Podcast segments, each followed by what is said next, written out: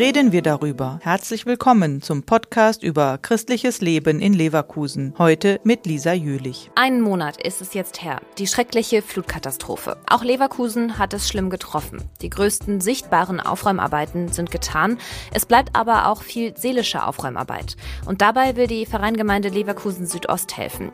Dreimal die Woche gibt es vor St. Andreas in der Schlebuscher Fußgängerzone ein Gesprächsangebot. Hier kann jeder kommen, der sich etwas von der Seele reden möchte. Was die Menschen so erzählen, ist äh, ja, dass sie gesehen haben, wie sie Erinnerungen weggeschmissen haben, die einfach durchnässt waren, die bald anfangen zu stinken. Ähm, war für viele, glaube ich, einfach schwer, so die Erinnerungen loszulassen oder die Erinnerungen zu behalten, ohne das Material dahinter. Das ist Inga-Lisa Bornefeld, angehende Pastoralreferentin und Ideengeberin für das Gesprächsangebot.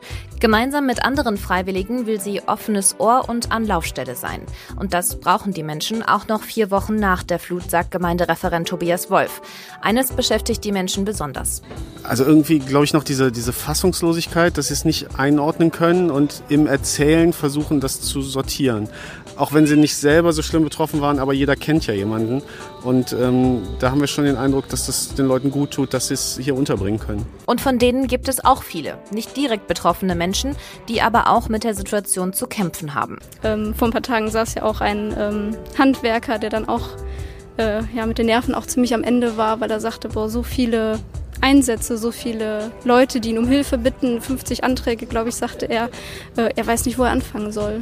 Neben dem offenen Ohr bieten Inga-Lisa Bornefeld und alle Mitwirkenden auch ganz praktische Unterstützung. Beispielsweise mit einem schwarzen Brett, an dem sich Hilfesuchende und Helfende finden können. Es hat tatsächlich in den Fluttagen schon angefangen, dass aufgeschrieben wurde, ich habe etwas oder ich brauche etwas und die Leute sich darüber ein bisschen austauschen konnten und so ja auch ganz konkret schon mal ein Elektroherd den Besitzer wechselt. Alle Beteiligten sind ergriffen von der Hilfsbereitschaft und dem Zusammenhalt in Leverkusen. Das Hilfsangebot und die offenen Ohren wird es auch noch eine Zeit lang weitergeben.